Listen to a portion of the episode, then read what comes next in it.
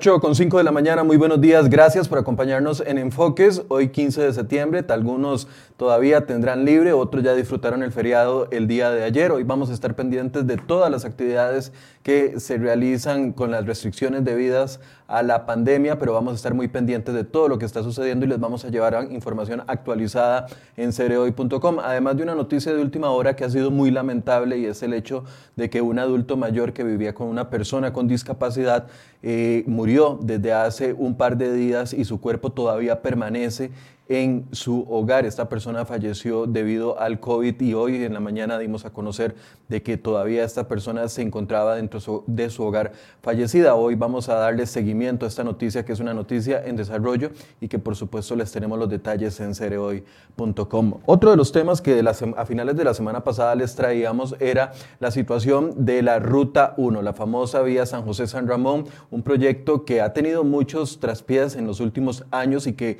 inició y reinició eh, este 20 de mayo con el inicio de las obras urgentes, las famosas OBIS.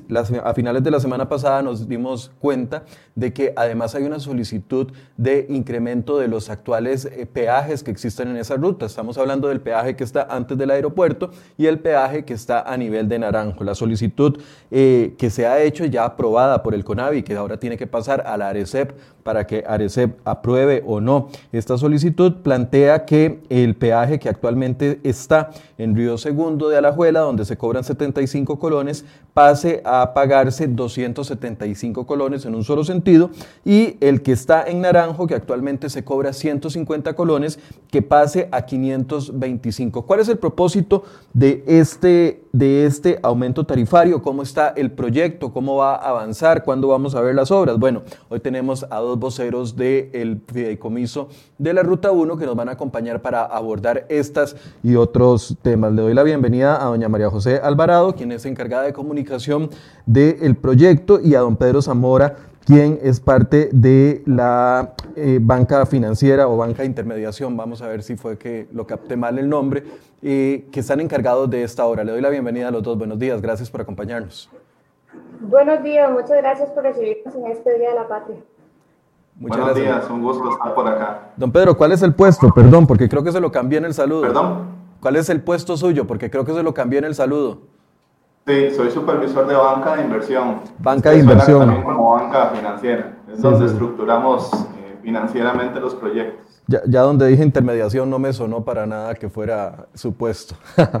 Tal vez empecemos hablando, don Pedro, del de, el famoso tema de los, del peaje para que sea uno de los puntos de partida de esta discusión. Eh, recuerdo que cuando hace algunos años, me parece que fue en el año 2010, 2011, cuando estaba en discusión el tema de la concesión de esta carretera, uno de los grandes peros que hubo en ese momento era el tema de los aumentos de peaje y se planteó varios tipos de, de costos de peaje y en ese momento la gente dijo, bueno, no, no estamos de acuerdo y eventualmente el gobierno de doña Laura Chinchilla echó para atrás con todo el proyecto. Ahora viene este nuevo estrategia para actualizar la vía con cinco eh, etapas, ya inició la primera etapa, pero para una de las etapas ustedes dicen que, que, necesitan un aumento en los peajes, ¿es así? Así es, vamos a ver. Eh, en realidad son dos etapas, el proyecto se divide en dos etapas. Tenemos una etapa de preinversión que incluye la etapa también, bueno, es toda la etapa de preinversión. Tenemos que tener claro que el proyecto inicia desde la preinversión porque no es el mismo proyecto de la concesión. Y ahí hay grandes diferencias de origen eh, que traen eh, un montón de temas a la par. Y son dos etapas, ¿por qué? Porque es la preinversión y la segunda etapa es la etapa constructiva. Entonces, hay que tener claro que es un modelo de negocio eh, bajo la estructura de un fideicomiso de infraestructura pública, el cual tiene como objetivo el vamos a ver, no tiene recursos en sí. El fideicomiso nace sin recursos. Entonces aquí lo importante es lograr el levantamiento de recursos. Esto se le denomina un project finance, el tema financiero, que lo que consiste es que el mismo proyecto genere los recursos para el repago de las deudas que llegue a contraer para su desarrollo. Esa es, digamos, la premisa fundamental. Entonces, de ahí es que viene eh, ir estructurando por etapas. Por ejemplo, la subfase 1A, porque la fase 1 se divide en dos. La primera, asociada pura preinversión, ha sido desarrollada con recursos aportados por los fideicomitentes, lo cual es un beneficio muy grande porque eh, no han tenido que tocarse las tasas de peaje. En una etapa inicial se había planteado inclusive endeudar al fideicomiso desde el inicio. Sin embargo, eh, gracias a la estrategia planteada por don Rodolfo como ministro de Obras Públicas, eh, se ha logrado inyectar aportes al fideicomiso que han ido en beneficio de los usuarios del corredor vial y han permitido no tocar las tasas de peaje en etapas tempranas del proyecto. Sin embargo, en la actualidad ya estamos, en la, estamos casi por culminar la parte de estudios de factibilidad. Entonces, de la mano a eso, es necesario ir estructurando el negocio para ir, vamos a ver, hay que ir fondeando recursos para lograr la liberación del derecho de vía. Porque una vez que salgan los estudios de factibilidad, es necesario ir expropiando, ir haciendo reasentamientos de personas que están en el derecho de vía y ir trabajando también en la relocalización de los servicios públicos. Entonces, todo esto es muy importante porque ya ahí sí, cuando empezamos a hacer el análisis de los flujos del fideicomiso, es donde se vuelve necesario ya hacer inversiones de mayor magnitud, que con las tasas actuales es imposible poder echar a andar. Sin embargo, un tema fundamental en esto ha sido también que el usuario vaya percibiendo obras, vaya viendo avances, porque consideramos que no es justo traer al usuario aumentos de tasas de peaje sin que se vean eh, obras tangibles en el proyecto. Don, don, Pedro, tal vez para ir entendiendo bien, ahorita estamos en una etapa donde se está iniciando la construcción de las 17 obras urgentes, las OBIs. ¿Eso es distinto a la actualización o a la remodelación o a la construcción de la nueva carretera? ¿Son dos temas completamente aparte? Tal vez, tal vez aquí yo... Adelante, doña María José. Tal vez contar un poco la historia, ¿verdad? Porque a veces pensamos, bueno, que el proyecto empieza solo cuando ya se inicia la construcción y en realidad, como bien lo comentaba don Pedro hace un rato, eh, este proceso de hacer una carretera requiere de muchísimas cosas antes de iniciar propiamente la construcción. En este momento nos encontramos, como decía don Pedro, en una etapa de preinversión. Recordemos que el fideicomiso comenzó o dio inicio eh, sus procesos eh, y se le dio orden de inicio hasta diciembre del año 2017, pero recibió su primer presupuesto hasta un año después. Sin embargo, el Banco de Costa Rica se puso la camiseta y nos pusimos a trabajar desde el principio.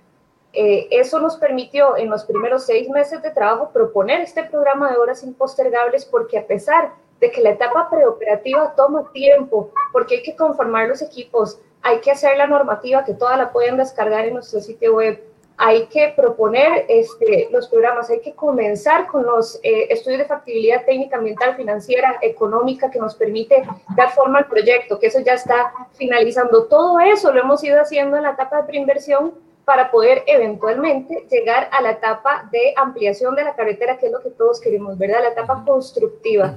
Sin embargo, tanto la unidad administradora del proyecto, que está concentrada dentro del Banco de Costa Rica, como el Ministerio de Obras Públicas y Transportes, propusieron entonces este plan de obras impostergables bajo el entendido de que adelantar ciertas obras iba a tener este interés público de eh, ampliar la carretera lo más rápido posible y darle soluciones a las personas que están transitando por las carreteras General Cañas y Bernardo Soto de forma mucho más expedita. De esta forma, el fideicomiso le propone al ministerio una serie de obras que están concentradas en puentes, intersecciones, que nos va a permitir entonces conectar la ruta 1 con otras rutas alternas, de modo que a la hora de llegar ahora sí a la etapa constructiva del proyecto tengamos una mejor interconexión con rutas alternas para, eh, para que el proceso constructivo sea más amable para todas las personas. Entonces, las, las, OBIs, las OBIs son, perdón María José, para, para ir entendiendo bien, las OBIs son eh, un adelanto del proyecto global que se va a tener. Es correcto. Las obras impostergables son obra final, es decir, esto va a quedar como, como la configuración final de la carretera. Lo que estamos haciendo es adelantar un poquito estas obras de modo que podamos tener mucho mejor infraestructura para mejorar la seguridad, la transitabilidad de las personas, de modo que a la hora que lleguemos ahora sí a, eh, la ampliación ya total de la carretera, de lo que nosotros llamamos el proyecto integral, eh, existe una mejor interconexión con otras rutas y que estos puentes y estas intersecciones que son usualmente cuellos de botella importantes nos permitan tener una mejor eh, seguridad en carretera y transitabilidad en carretera. Eh, entonces, atendiendo al interés público, adelantamos estas obras mientras finalizamos todas las etapas de la etapa preoperativa, todas las cosas que tenemos que hacer como parte de un proyecto eh, que está planificado de forma responsable, que vamos siguiendo un cronograma, pero pudimos adelantar un poquito de modo que cuando ya lleguemos a la ampliación de la carretera, tengamos infraestructura que nos permita hacerlo de la forma adecuada. Ok, ahora, ¿cuál es el monto global OBIS más ampliación de la carretera? Ok, el costo, total de la, de la ampliación. Eh, recordemos que esa es una, eh, como bien lo explicaba don Pedro, esa es una, em, un aporte que están haciendo los fideicomitantes MOB Conavi, lo que nos ha permitido no tocar las tarifas de peaje. Sin embargo, recordemos que el proyecto integral, ya la ampliación total de la carretera, va a depender de los resultados de los estudios de factibilidad técnica, ambiental, financiera, económica, es decir, el, estudio que nos va a permitir saber cuál es el proyecto técnicamente viable. El fideicomiso, recordemos que fue creado por ley, y esta ley lo que dice en sus objetivos es que el fideicomiso tiene que ser una carretera que sea técnicamente viable, es decir, que nos funcione a todos y todas dependiendo de nuestro contexto social, de nuestro contexto económico, financiero, etc. Estos estudios dieron inicio en octubre del año pasado y ya estamos en la etapa final, es decir, que en, unos meses, ya vamos, perdón, en unas semanas ya vamos a poder saber cuál va a ser la configuración final de la carretera, es decir, la cantidad de carriles que vamos a tener eh, finalmente eh, y la infraestructura en la que se va a invertir y ya con eso podremos conocer entonces el costo total de la carretera. Ok, entonces estamos adelantando trabajo eh, mientras se va afinando el monto total, el detalle total de cuál va a ser el diseño y el costo total de la carretera. Es correcto.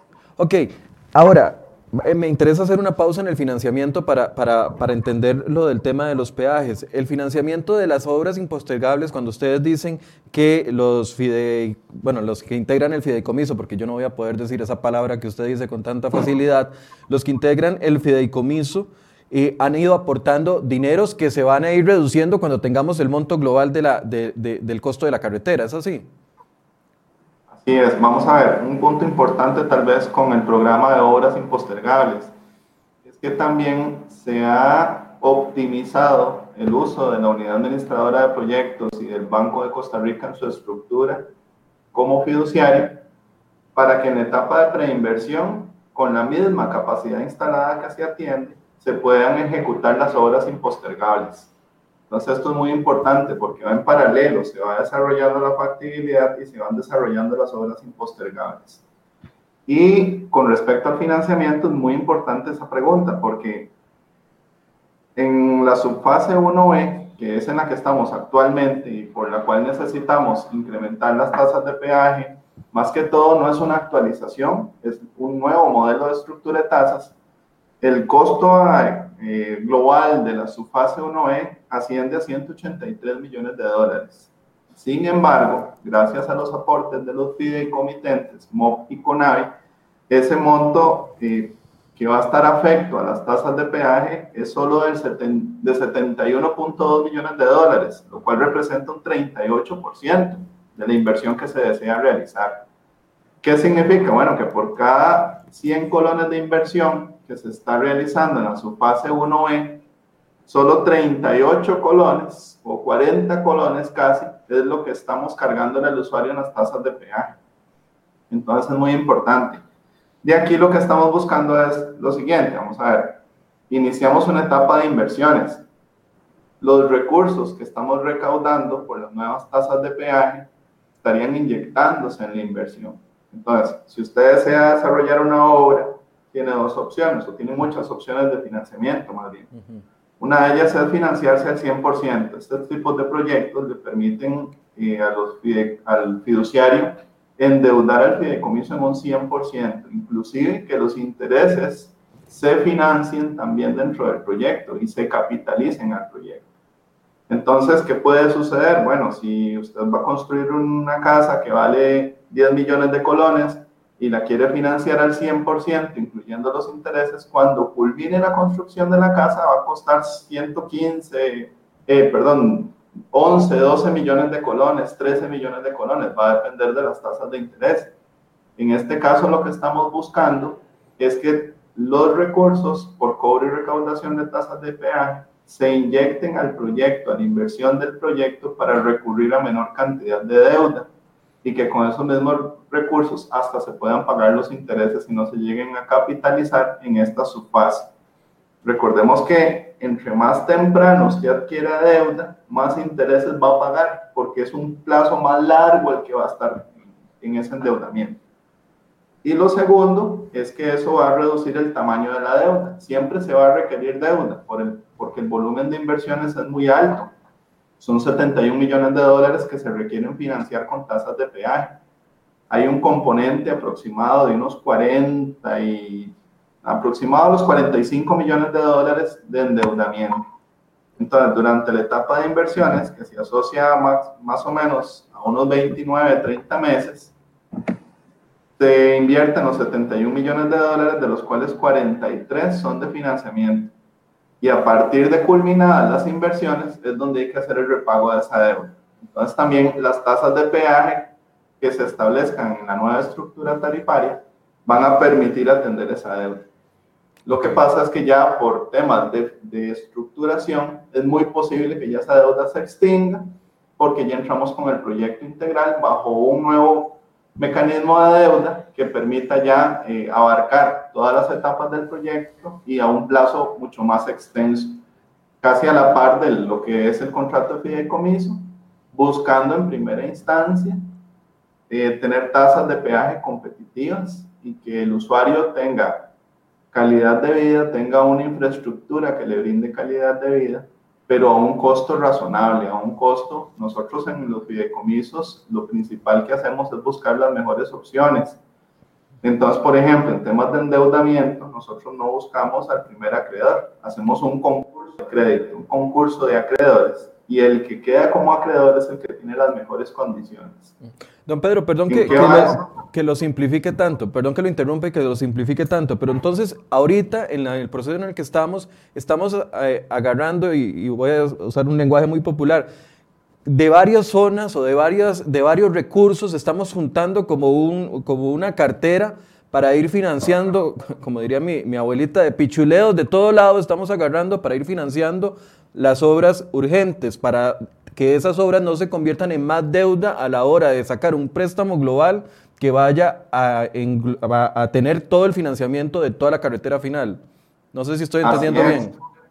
Por decirle así, es un raspado de olla que ha hecho el MOB y el CONAVI y nos ha pasado recursos. Todas esas obras que se financian con los recursos de MOB CONAVI no repercuten en las tasas de peaje. Ahora, ese raspado de olla, ese raspado de olla necesita eh, los, los, montos de los peajes porque no alcanza con raspar la olla de un lado y solo del otro. Por eso es que incorporan ustedes el tema de los peajes. Sí, vamos a ver, hay fuentes de financiamiento o bolsitas que van a financiar grupos de obras específicos. Entonces, los aportes del MOPI y del CONAVI van a ir orientados principalmente a las obras impostergables. Pero la liberación del derecho de vía sí le toca asumirlo al fideicomiso con sus estructuras financieras. Entonces, de ahí es que tenemos que hacer el aumento de las tasas de peaje porque son insuficientes. Eh, al inicio de la entrevista, bueno, se hablaba que era el cobro por un sentido, no, es por los dos sentidos. O sea, cuando un usuario transita por la estación de peaje Río Segundo, le cobran los 75 colones, esos 75 cubren la ida y la vuelta, o sea, 37.5 colones de ida, 37.5 de vuelta con las nuevas tasas que, se, que oscilan entre 225 y 275 en Río Segundo, es ida y vuelta también. Pero daría un gran soporte al fideicomiso para poder lograr la bancabilidad de, del financiamiento de esa parte de expropiaciones, que es un punto fundamental.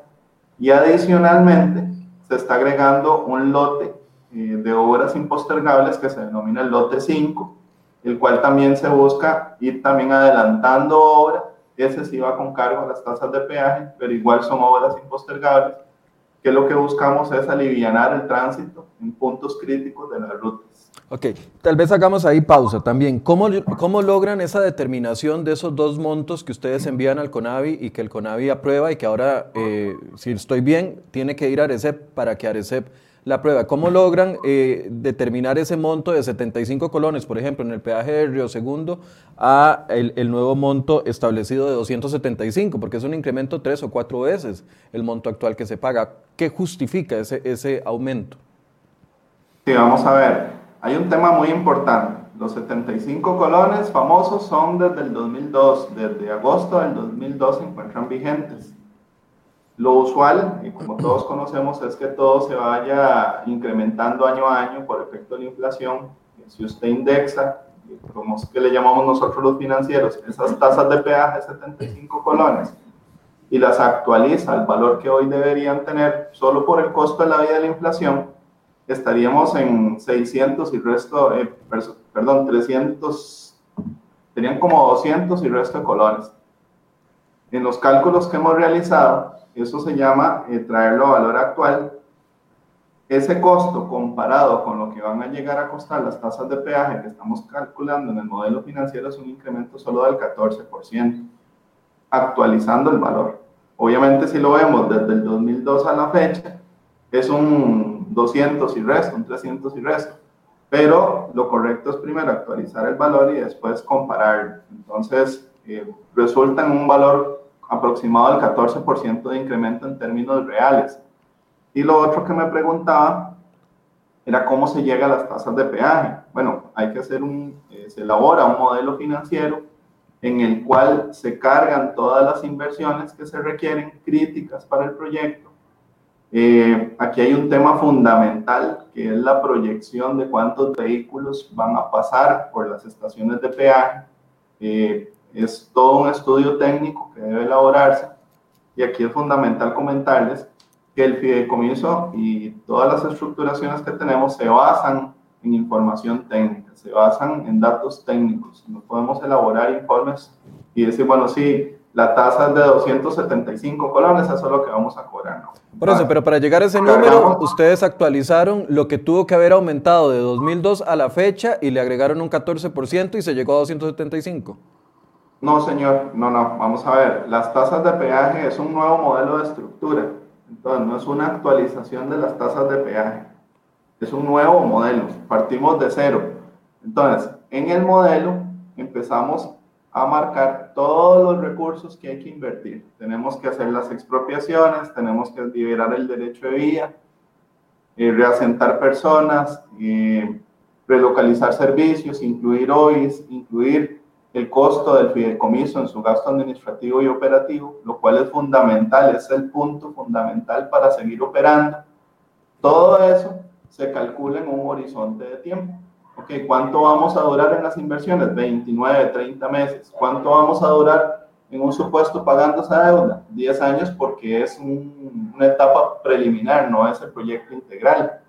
Y a partir de ahí empezamos a calcular, le llaman por iteraciones, cuánto deberían ser las tasas de peaje que me permitan invertir parte de los recursos y cuando culminen las inversiones poder atender esa deuda. Entonces es como decir, bueno, yo voy a comprar, a construir una casa, si yo le inyecto de mis recursos desde el principio, me va a salir más barata porque pago menos intereses. Pero ocupo calcular también que cuando termine de construirle me alcance para pagarle. Es exactamente lo mismo. Entonces, de ahí es que se empieza a jugar con las tasas de peaje en el modelo financiero y con los flujos de vehículos que transitan por las estaciones de peaje para llegar a determinar un nivel óptimo de tasas de peaje. Y aquí se deriva en otro tema importante. Hemos desarrollado varios escenarios en los cuales hay que eh, considerar los efectos de la pandemia del COVID-19 en el corredor vial y la premisa fundamental que ha tenido el fideicomiso es, primero, elaborar un escenario que le permita a usted determinar la tasa de peaje para cubrir el nivel de inversiones que usted requiere en este momento, en su fase 1B, y que eh, le dé el equilibrio, porque aquí lo principal es el equilibrio. Pero a partir de ahí, en un escenario de normalidad, como si no hubiera ocurrido el COVID-19, estamos hablando de, de flujos del 2019, de una normalidad, traigámoslos a un contexto actual, en escenarios de una afectación media, en escenarios de una afectación muy fuerte, y veamos cómo se comportan los flujos de efectivo o los recursos, la recaudación. Y de ahí es que surge la premisa que una vez determinada la tasa de peaje en el modelo de normalidad, cuando pasa el total de vehículos que normalmente transitan por ahí, determinemos la tasa de peaje, fijémosla y establezcamos ahora los modelos con afectación en el flujo. ¿Qué va a pasar? Tenemos menos recaudación porque pasan menos vehículos. ¿Cuál es la premisa fundamental? No aumentar las tasas de peaje. Entonces tenemos que sacrificar ciertas inversiones que podríamos postergar al proyecto integral sin afectar o poner en riesgo la estructuración del proyecto global. ¿Usted tiene... Entonces es una premisa fundamental. ¿Usted tiene el dato de cuánto está generando actualmente el peaje de Alajuela y cuánto pasaría a generar si se aprueba el aumento en tarifa? Sí, más o menos, bueno, ahí también todo un tema. En el peaje de Alajuela, vamos a sacar aquí. Estoy preguntando eso específicamente porque claramente sé que no es la misma cantidad de vehículos que pasa por el peaje de Naranjo. Ya casi vamos a hablar del peaje de Naranjo. Sí, claro. Ahí, bueno, hay una afectación importante, sobre todo en el mes de abril. Tenemos que considerar que en el peaje de la Alajuela tenemos una situación muy compleja, que es que la capacidad instalada de la estación de peaje no permite atender de manera eficiente al 100% los vehículos que por allí transitan. Entonces hay que hacer levantamiento de barrera, a veces son largas filas para hacer el pago de los 75 colones. Con el nuevo modelo de estructura también se, se permite dotar de recursos al fideicomiso para realizar ampliaciones en, en, esa estación de peaje y también incluir el mecanismo de cobro automático, lo cual va a aligerar, según los estudios que se han realizado, permitirían que ya se elimine el levantamiento de barrera y permita que los usuarios tengan un mejor tránsito por esa zona. Pero el monto, o sea, ¿cuánto estamos recaudando ahorita y cuánto pasaríamos sí, a vamos recaudar? a ver. El monto de recaudación en términos globales eh, son aproximadamente como 150 millones de colones en un escenario de normalidad. Ajá, cobrándose los 75. Con los 75 y los 150, estamos hablando de las dos en conjunto. Ajá. Y pasaría aproximadamente a unos 500, 530 millones de colones. Vamos a ver, sí, 530 millones de colones aproximadamente por mes. Eh, si bien para el tipo de proyecto y la magnitud en términos de inversiones que tiene un proyecto de estos, esos montos son pequeños. Eh, los 143 millones son insuficientes, los 150 millones que se recaudan por mes entre las dos estaciones son totalmente insuficientes, casi que deficientes también para atender la operación del fideicomiso.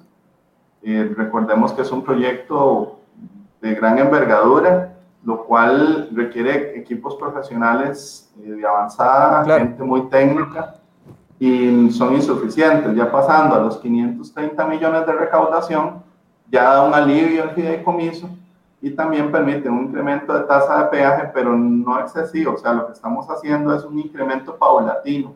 ¿Para qué? Para ir desarrollando obras por tractos, Ujú. pero sin afectar de manera significativa al usuario del corredor. ¿Qué, qué va a recibir a cambio el usuario en el momento en el que comience a pagar ese, ese aumento de peaje en obra, específicamente en el sector entre San José o Sabana y el peaje de Alajuela, que sería lo que se le está cobrando? ¿Cuál es la diferencia que va a sentir el usuario eh, a, a partir del momento en el que eh, le comiencen a cobrar más? ¿O tendrá que esperar algunos meses para ver obra en esa zona con el aumento de peaje? Tal Sí, vez vamos. aquí, aquí yo, yo, yo podría explicar un poco. Vamos a ver, eh, hay algo que hay que aclarar eh, y estoy viendo algunas de las consultas que realizan las personas eh, a través de la transmisión del medio. Eh, y es que, ¿por qué estamos cobrando antes si la carretera no está? Bueno, eso es porque por ley este fideicomiso se financia principalmente por las tarifas de peaje. Es decir, el financiamiento que nos permite eventualmente realizar la ampliación de la carretera San José-San Ramón es casi que principalmente las tarifas de peaje y eso es lo que nos va a permitir, como decía don Pedro, hacer las inversiones. Ahora, al corto plazo, al corto plazo, ¿qué es lo que van a ver las personas? Bueno, lo comunicábamos justamente la semana pasada. Además de, hacer, de asegurar la bancabilidad del proyecto, es decir, que el fideicomiso este, pueda garantizar y que sea atractivo para las entidades interesadas en financiar la ampliación total del proyecto integral, que es lo que llamamos la ampliación total de la carretera, nos va a permitir además concretar algunas actividades críticas del proyecto. Estas actividades críticas, como lo explicaba don Pedro hace un rato, tiene que ver con eh, la compra de los terrenos adicionales que nos va a permitir estirar la carretera, ¿verdad? Ampliar la carretera, además de asentamientos humanos, la relocalización de los servicios públicos para la construcción del proyecto integral. ¿Por qué esto es importante? Porque si miramos para atrás, vamos a ver que usualmente lo que retrasa los proyectos de infraestructura son justamente las expropiaciones, los asentamientos humanos y la relocalización de los servicios públicos. Nosotros estamos trabajando en esto desde el 2018. Ya se han relocalizado servicios públicos para las obras impostergables que estamos construyendo en este momento. Y lo que queremos asegurar es que a la hora de que ya podamos entonces comenzar con la ampliación de la carretera San José San Ramón, esto no se convierta en un retraso justamente para la construcción. Por eso es necesario empezar a hacer las inversiones lo antes posible, de modo que nos permita entonces poder cumplir con el cronograma que ya nos hemos planteado. Cronograma que por supuesto está accesible para todas las personas a través de nuestro sitio web y que pueden ir viendo las actualizaciones que vamos haciendo de nuestro cronograma. Es decir, eh, estamos, estamos haciendo y estamos eh, de paso justificando también en que estamos utilizando nuestros recursos. Hay otra, eh, otra cuestión muy importante y es que al ampliar, el, perdón, al actualizar esta estructura tarifaria que nos va a permitir este, cobrar un poco más, un poco más en, eh, en cada una de las estaciones de peaje, también nos permitiría incorporar más obras al programa de obras impostergables. Recordemos que estas obras impostergables están principalmente financiadas por Mopconavit, pero podríamos tomar parte de estos nuevos recursos para eh, mejorar la eh, carretera en su troncal es decir, en la carretera principal, desde la zona de Firestone hasta la zona del aeropuerto, y estaríamos mejorando la zona de, eh, estaríamos haciendo actividades y obras complementarias a la obra impostergable que ya estamos realizando en Firestone, eh, y se ampliaría la carretera alrededor de cuatro carriles por sentido, desde Firestone hasta el aeropuerto. Mejoraríamos entonces ese intercambio semaforizado que tenemos ahí que nos hace también un cuello de botella.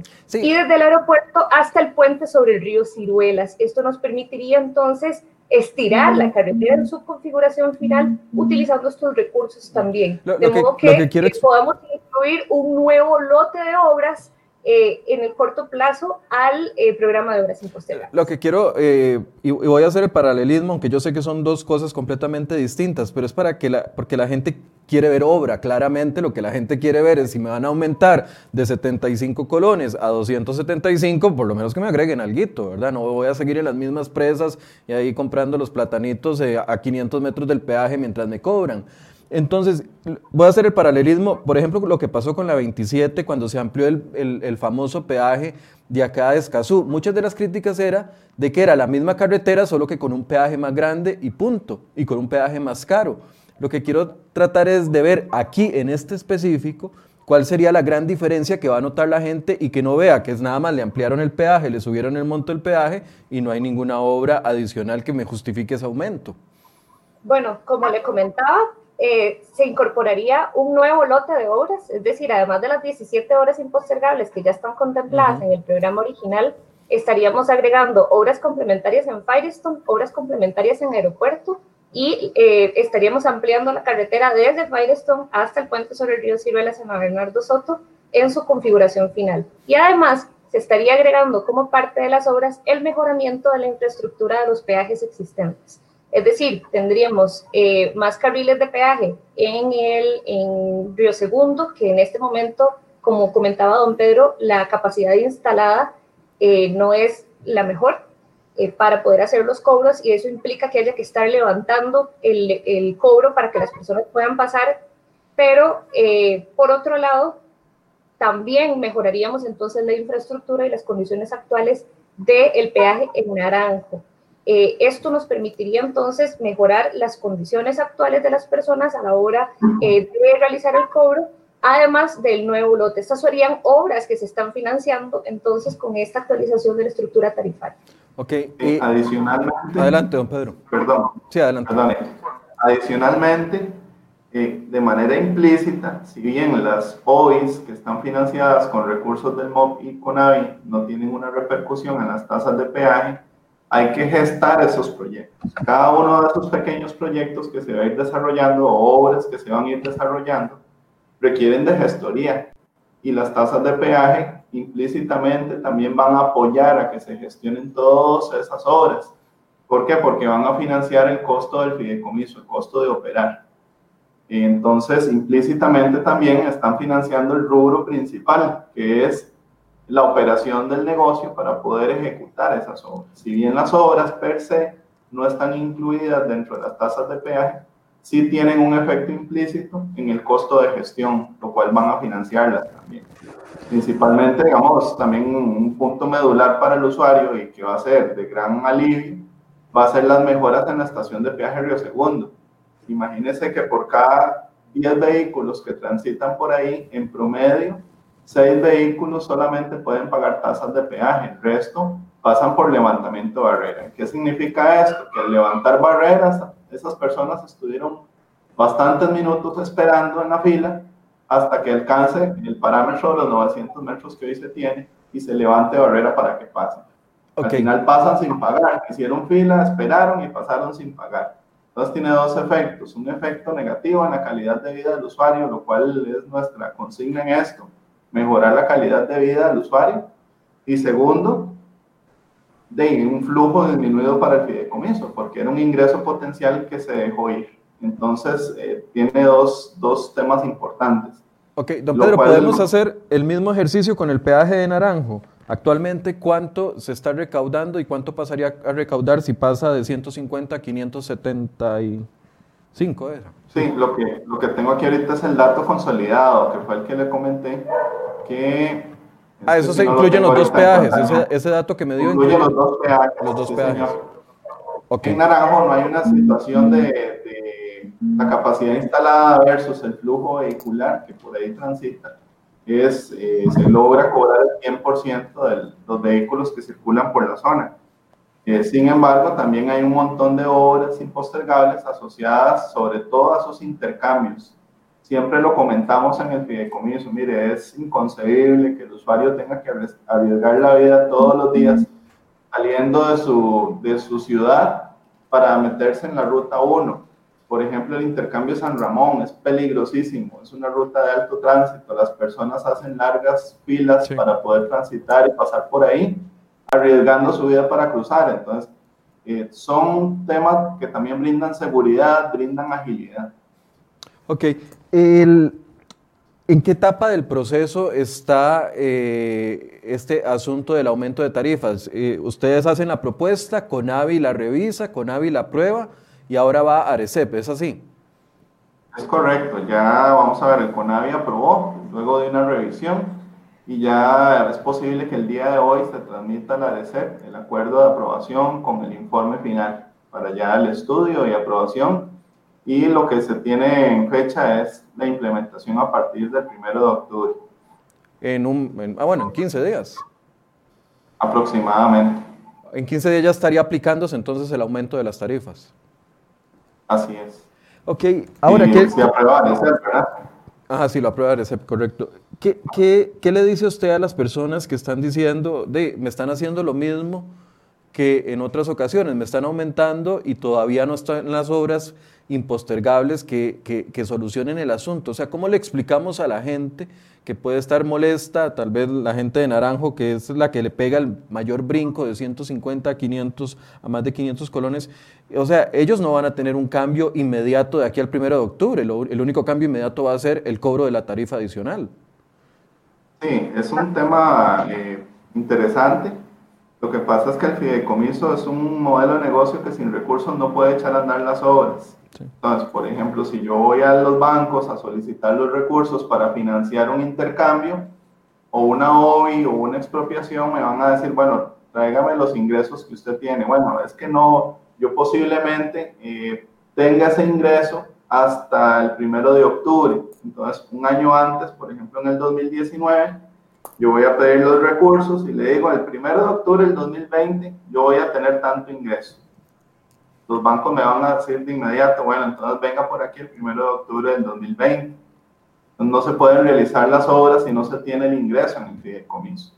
Y también es importante que el usuario tenga eh, claro que ya el fideicomiso está echando a andar obras. Eh, con los recursos que se están ejecutando en las OIS, en el Castela, eh, está próximo a iniciar también el intercambio de circunvalación y otras obras impostergables que están en proceso y se han ido ejecutando, ya el usuario va a empezar a recibir los beneficios de esas obras. Entonces es importante que, que tengan claridad de que sí se está desarrollando el proyecto de manera paralela, inclusive se ha venido gestando en paralelo a la factibilidad. Eh, lo usual en estos proyectos es que se desarrolle la factibilidad y después de la factibilidad es que se inicie la inversión. Pero en este caso son obras que con factibilidad o sin factibilidad son cuellos de botella urgentes de resolver para los usuarios y se ha tomado la decisión de aprovechar la capacidad instalada para ejecutar esas obras y que el usuario desde maneras tempranas poder ir alivianándole los tiempos de viaje. Son temas fundamentales. Y el fideicomiso se financia también, los recursos de los peajes financian la operación. Sin operación, sin los alimentos, no se puede trabajar. O sea, es un tema medular en esto. Entonces, eh, también van a haber resultados con esas tasas de peaje ya implementadas en el corto plazo como la automatización de las estaciones de peaje para que el usuario pueda pagar con dispositivos electrónicos y también eh, la ampliación a un quinto carril adicional en la estación de peaje Río Segundo. Allí hay una gran limitación de derecho de vía y por, las, por los avances que se tienen en la factibilidad. Eh, lo que se pretende es de manera momentánea ampliar un quinto carril, una caseta de cobro adicional en la estación de peaje Río Segundo y la automatización, lo cual permitiría un flujo más libre para los usuarios y, y casi le apuntaría a un no levantamiento de barrera por rebote. De digamos que la obra inmediata más cercana sería la ampliación de, la, de, la, de las estaciones de peaje.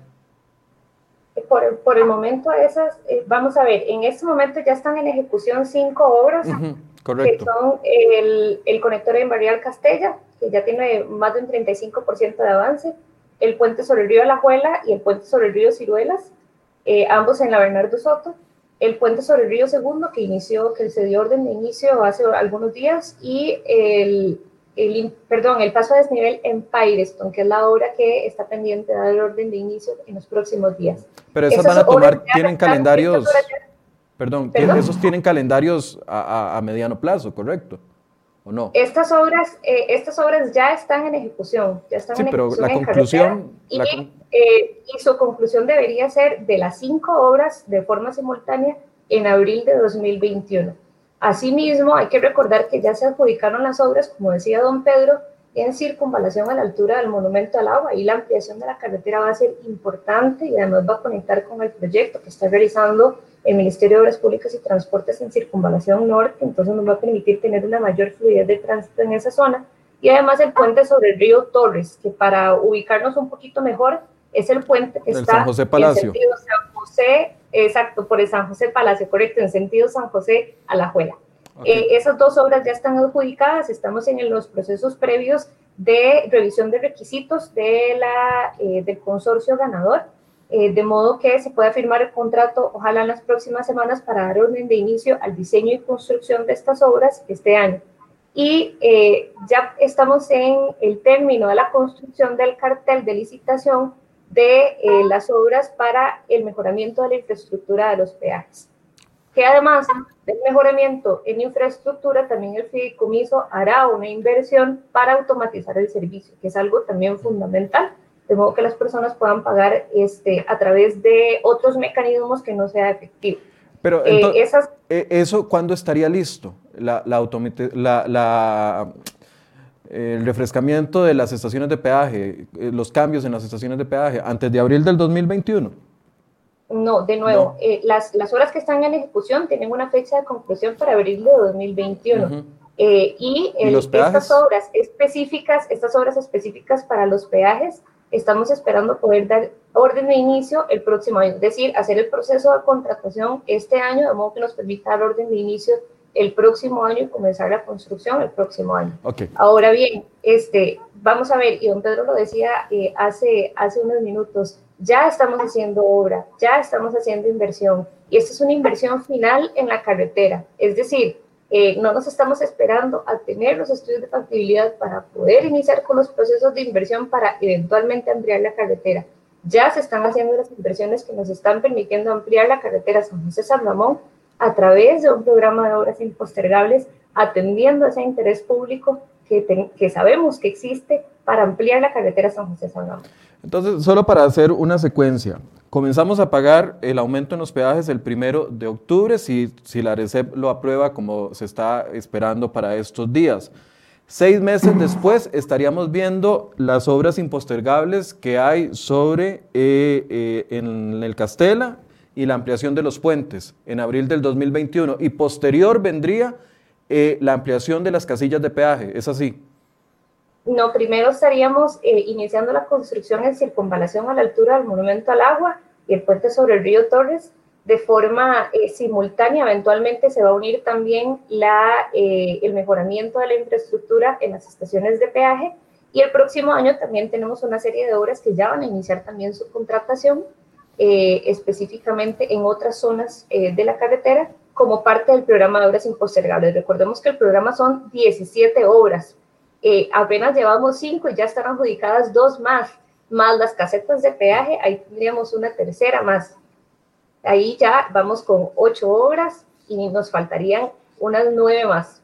Es decir, eh, vamos, vamos adelante, vamos poco a poco. Ya tenemos cinco obras en ejecución, ya se nos unen dos adjudicadas, vienen las casetas de peaje y conforme van pasando las semanas, vamos aumentando también la cantidad de obras que vamos realizando. Eh, esto, Adelante, don Pedro.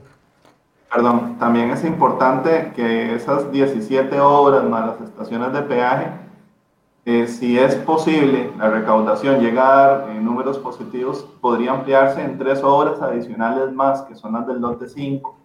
Entonces es importante, eh, yo a veces les digo a ellos, mire, casi lo que queda es eh, ampliar los carriles, porque estarían todos los intercambios en su mayoría y, y obras fundamentales en el proceso que casi sería ampliar carriles lo que queda.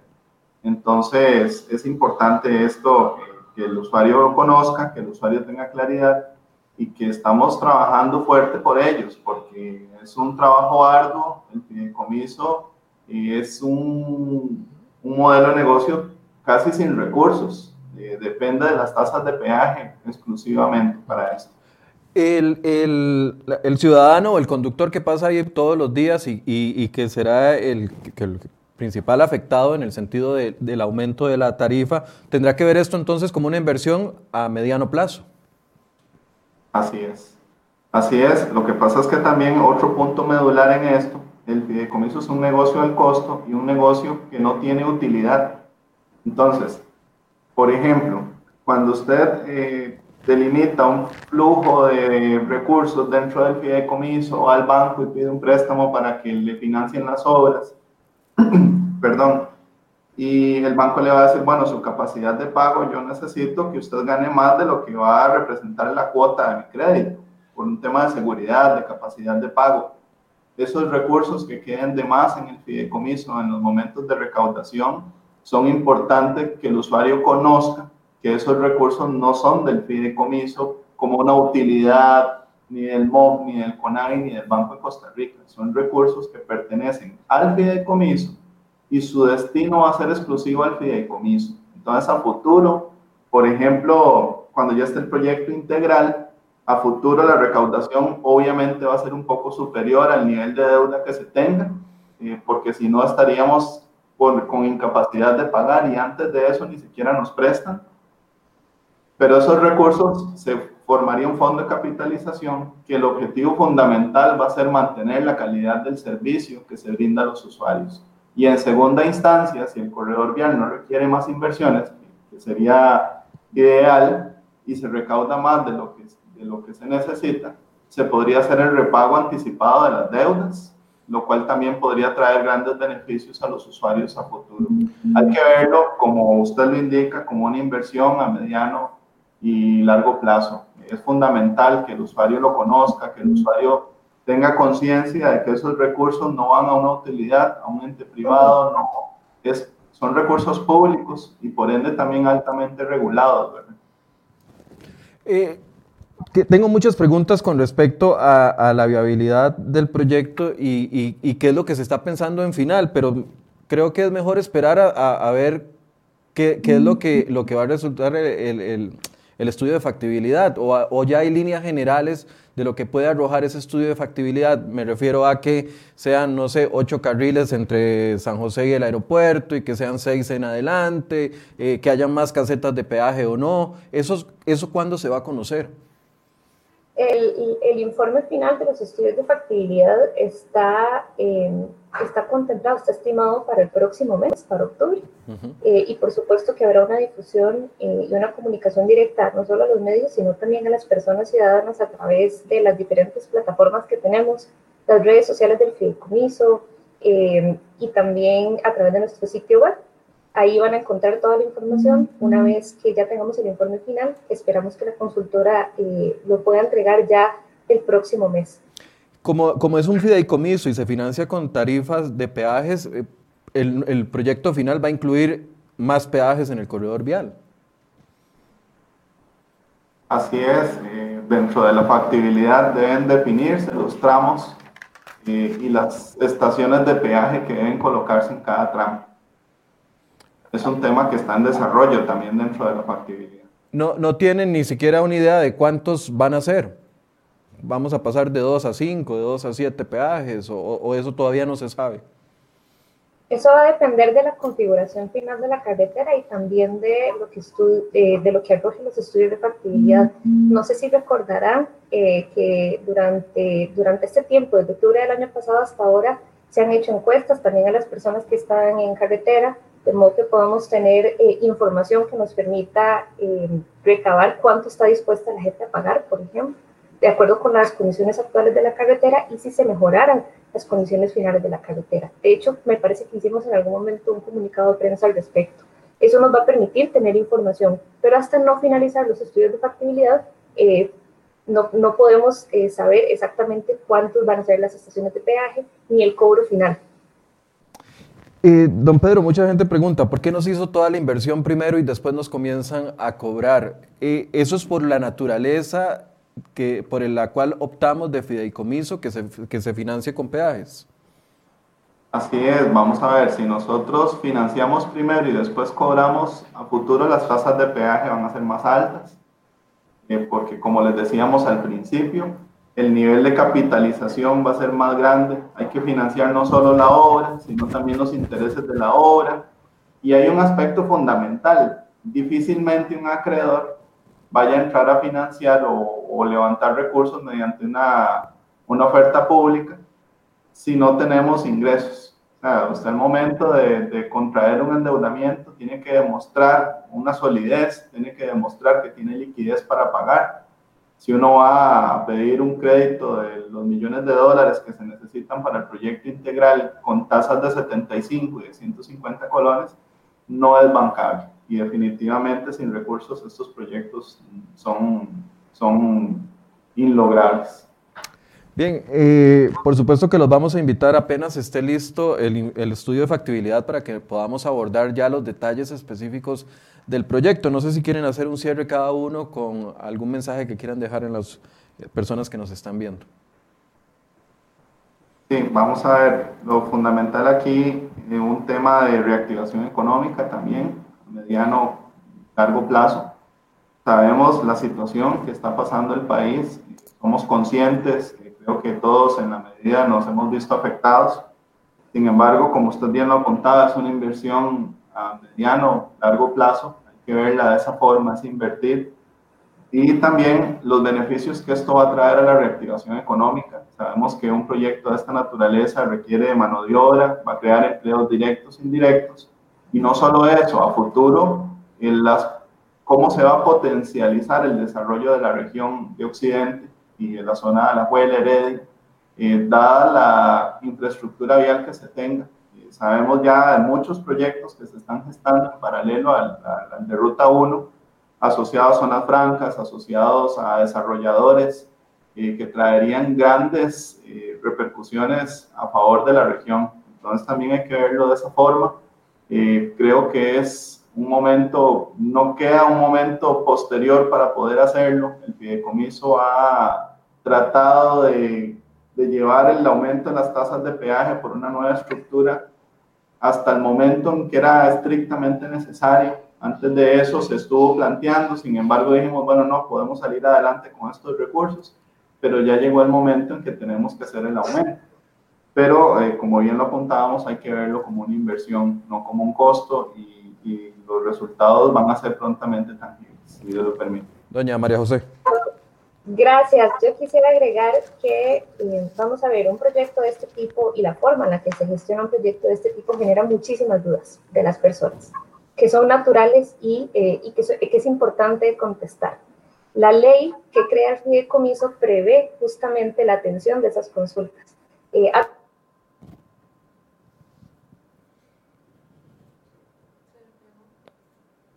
Doña María José, ¿me escucha?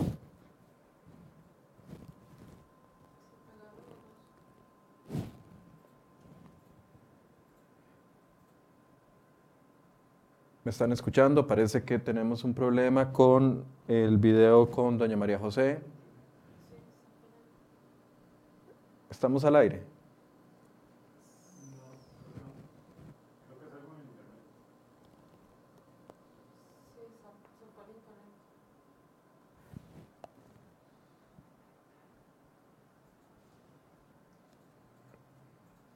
¿Qué hago?